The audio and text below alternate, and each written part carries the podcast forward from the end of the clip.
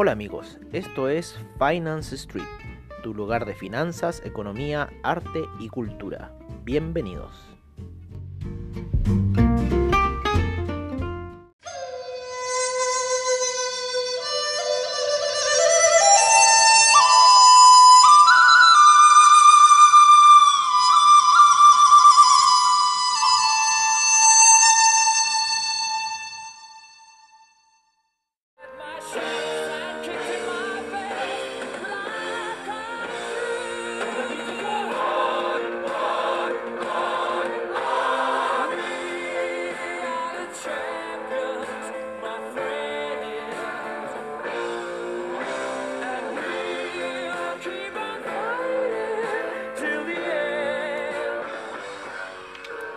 Hola amigos de Finance Street, qué mejor que empezar con este temazo de Queen, We Are the Champions. Bueno, primero porque las transmisiones que hacemos de Finance Street son en Santiago de Chile.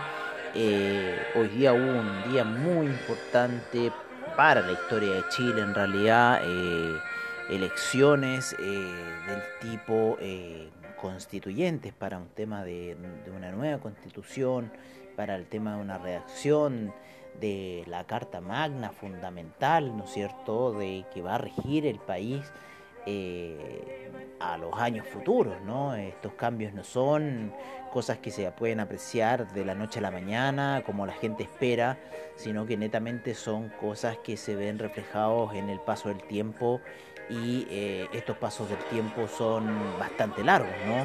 Eh, son por lo menos periodos de 30, 40 eh, años en poder ver los resultados de las situaciones, a los cambios, a las cartas fundamentales eh, que rigen eh, la constitución como tal del país. Entonces es un tema bastante importante lo que se está prestando hoy en Chile, un tema en el cual hace un año atrás partió con una explosión social, ya un basta que dijo la sociedad ante eh, el abuso constante que se estaba haciendo a la ciudadanía en base a pagos, en base a empresas, en base a cobros fraudulentos, en base a personas que se quedaban en el poder y que en realidad eh, venían de fraudes, ¿no? A personas que han ocupado la información privilegiada para hacerse ricos, que han ocupado sus eh, nexos eh, políticos para enriquecer a sus familias y así netamente no ayudar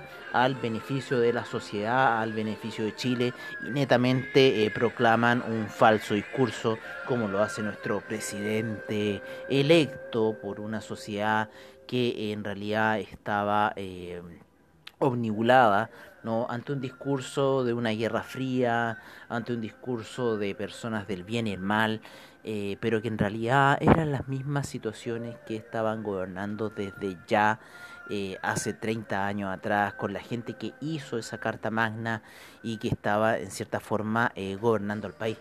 Así que, bueno, lo que está pasando hoy día en Chile es algo realmente histórico. Eh, y es histórico, yo um, primera vez que lo vivo, mi mamá yo creo que también, está este estallido social y lo que llevó ahora a que Chile ya finalmente se diera con una situación de que sí se quiere y se necesita redactar ya una nueva carta magna para que rija eh, a los distintos eh, para que rija, o sea, nos, rija a nosotros de otra forma. ¿Vale? Eh, así que ahí estoy viendo una foto de unos amigos en Facebook, ¿no? Eh, y, claro, y claro, estamos comentando esa situación que, pasa, bueno, gente que, amigos míos que tuvieron que partir a otros países para poder ser eh, y, que los puedan reconocer, ¿no es cierto?, eh, de cierta forma. Es un poco el comienzo que quiero dar, eh, el, inicio, la introducción que quiero hacer el día de hoy, un día histórico en nuestro país, como les vuelvo a decir. No tratamos de ser un ente político, netamente la política es un medio especulativo que nosotros ocupamos aquí en lo que es este medio, que es Finance Street, este proyecto, eh, que tiene que ver con el transmitirle a ustedes los temas financieros, ¿no? y de distinta índole que en cierta forma los gobiernan, ¿no? Eh, como la economía global. Así que eh, nos salimos un poco del contexto porque eh, sin duda que es un episodio bastante relevante para nosotros como sociedad.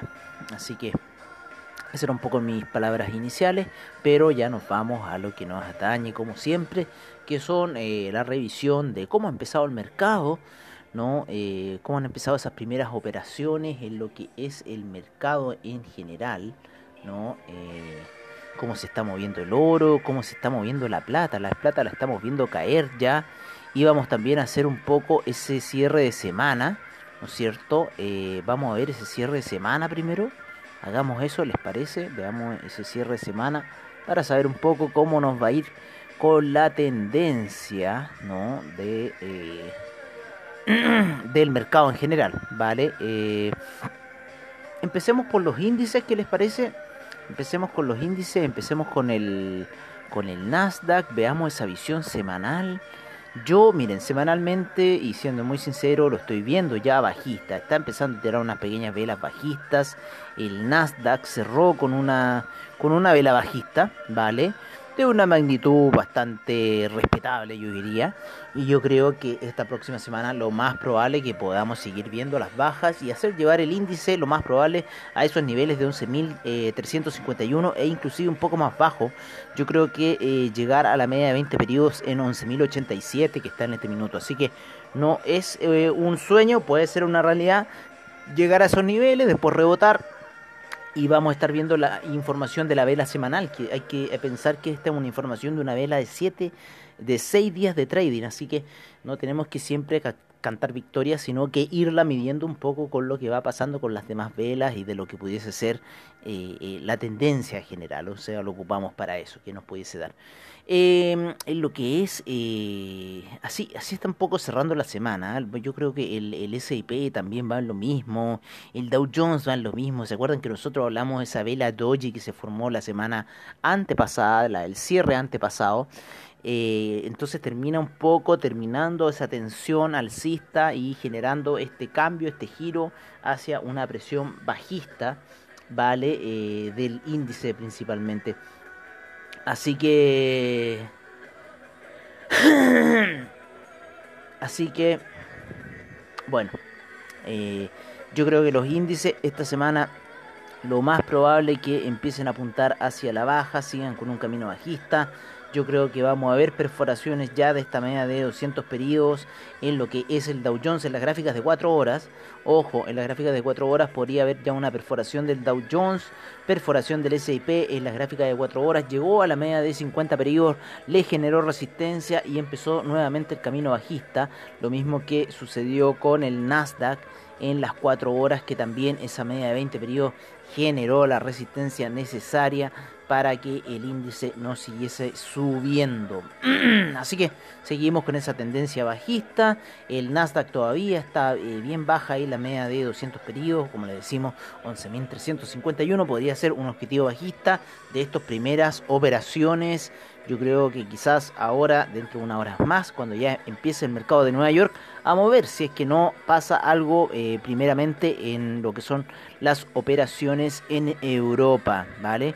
Así que sí podríamos ver un poco el mercado. El DAX empezó muy bajista, eh, con un gap muy bajista el DAX. Eh, veamos cuál sería su perspectiva de semana. Sí, con esa perspectiva la bajista, lateralización. Así que podríamos seguir viendo una caída en el índice alemán. El índice español también podría ser la misma situación. Lo vamos a ver un poco en las gráficas diarias. Sigue por debajo de la media de, 20 de 50 periodos en gráficos diarios. Hizo ahí unas velas eh, como algo alcistas hace unos días atrás el índice español, pero todavía sigue en este canal ¿no es cierto?, descendente que lleva desde ya, desde julio, va en un canal descendente el índice español. Así que veamos ahí lo que pudiese ocurrir con este índice, pero eh, su camino bajista sigue aún. Eh, en lo que son los metales preciosos, ¿vale? Los metales preciosos, Vamos a traer a la plata para acá. Aquí te vamos a poner chiquita. La plata en este minuto ha estado cayendo. El platino también cayendo fuerte. El oro también en una hora está cayendo fuerte.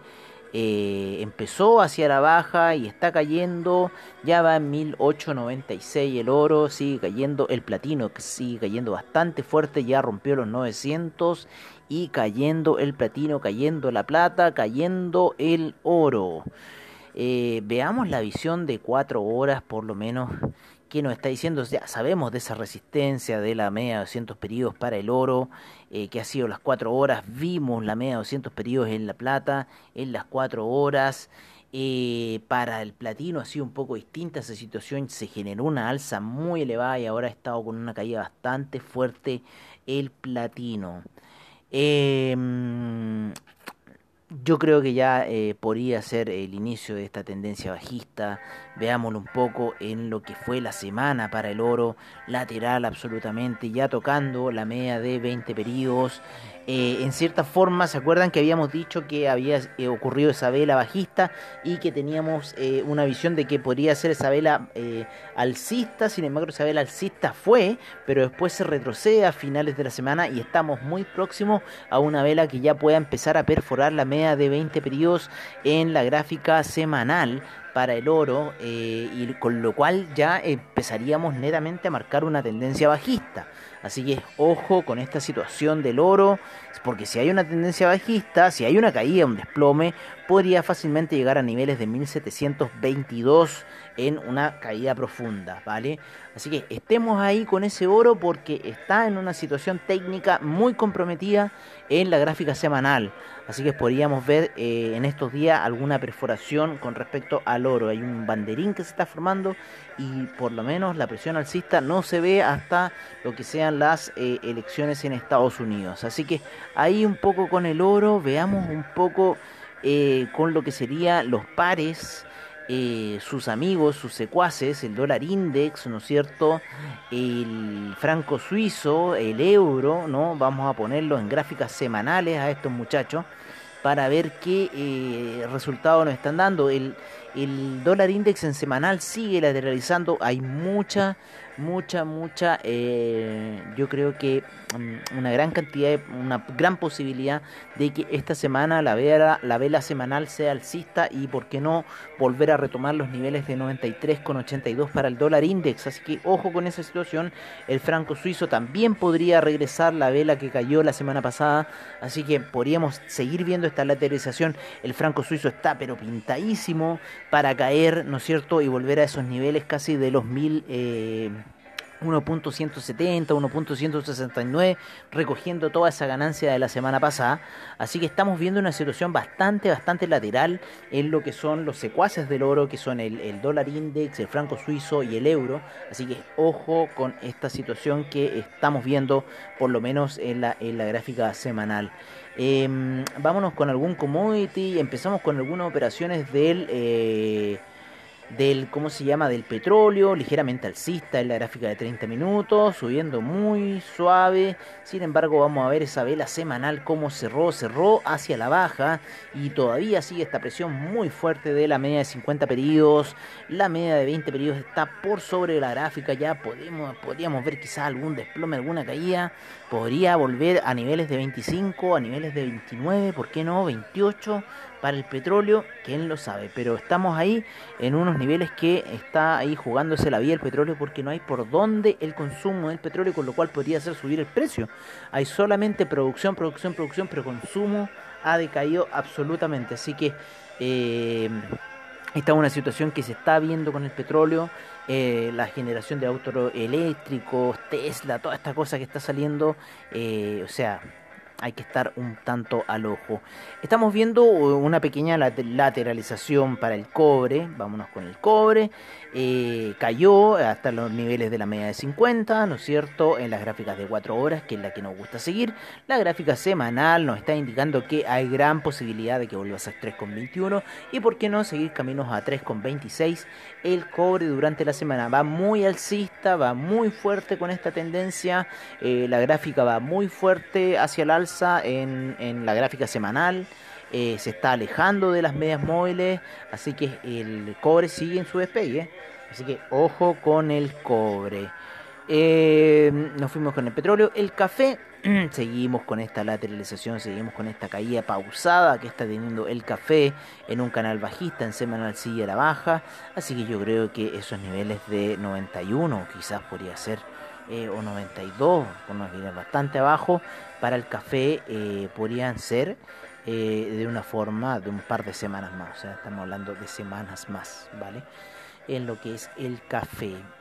vamos a retroceder ciertas cosas, necesito poner al euro ya en la hora de operación, ¿no es cierto? Estamos en cuatro horas cayendo, con un euro cayendo, con un dólar index subiendo. ¿No es cierto? En lo que son las cuatro horas, a nosotros nos conviene el dólar index, ¿por qué?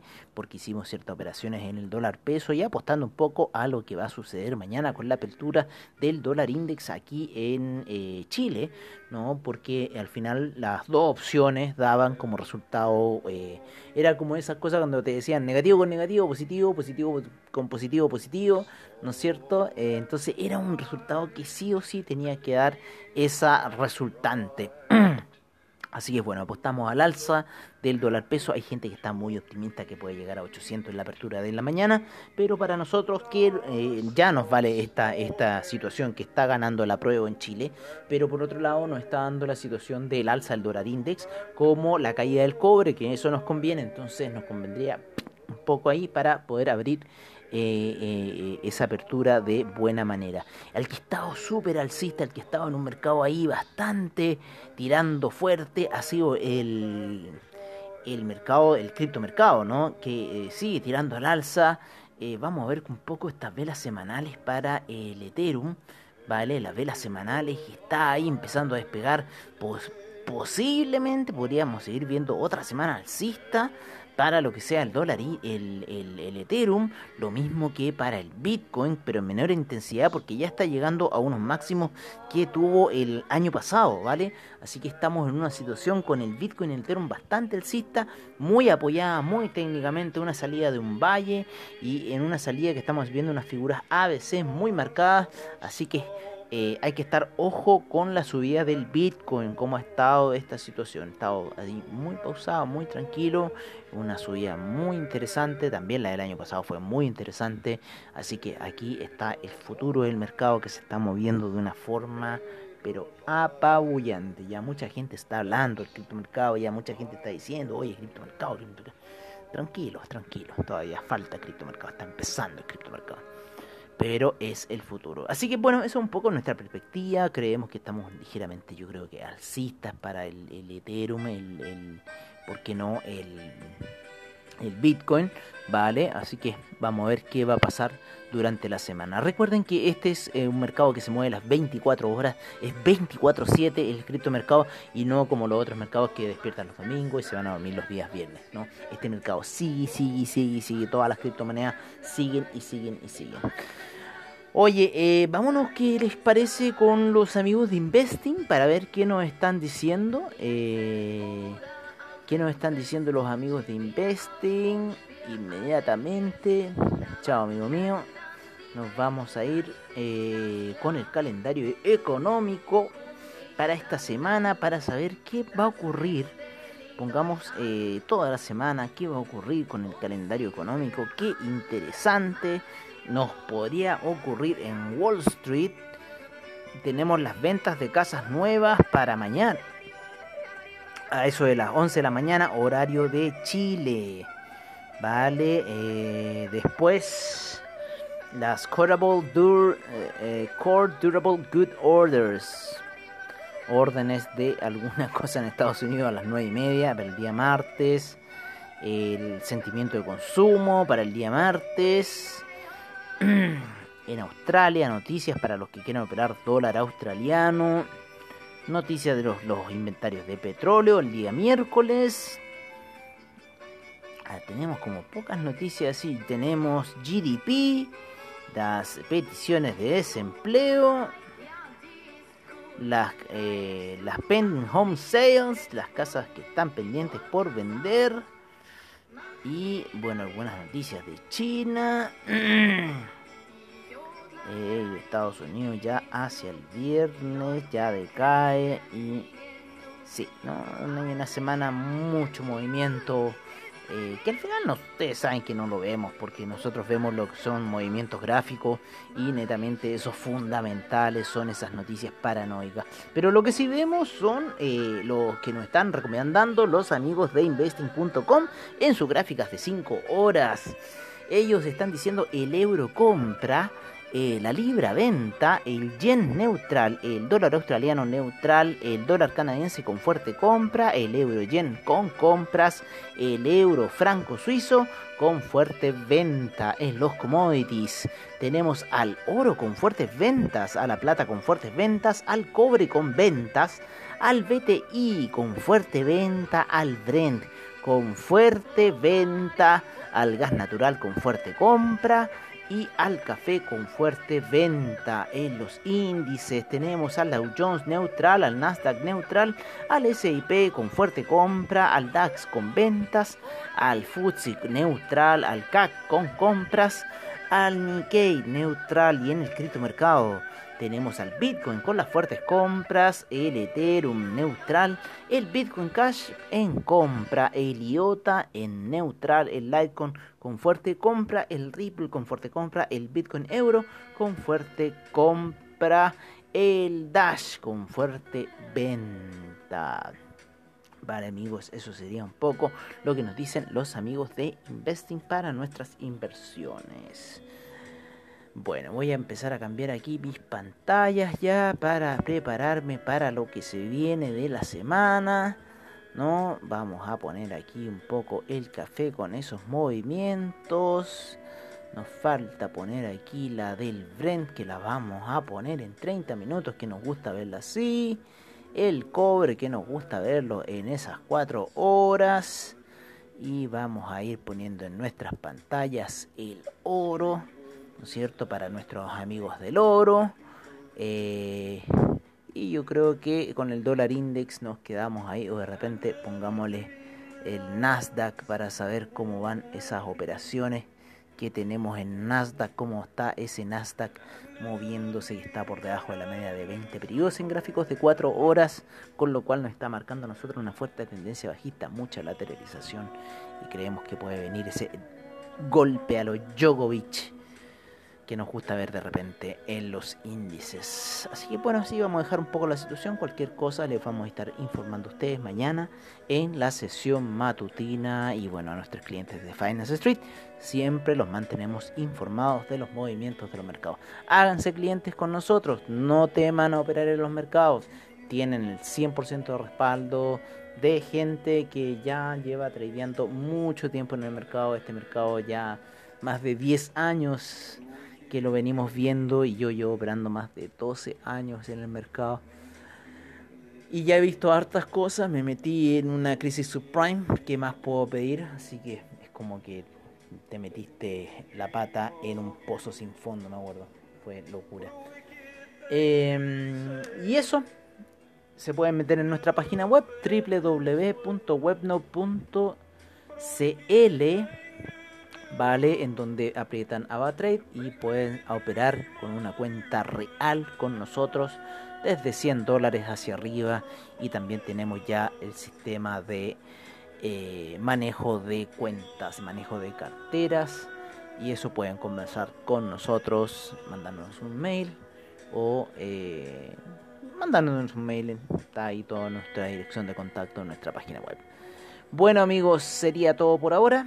Les deseamos el mejor de los trades nocturnos y nos vemos mañana en la sesión matutina, como siempre, al estilo de Finance Street. Que tengan buena noche.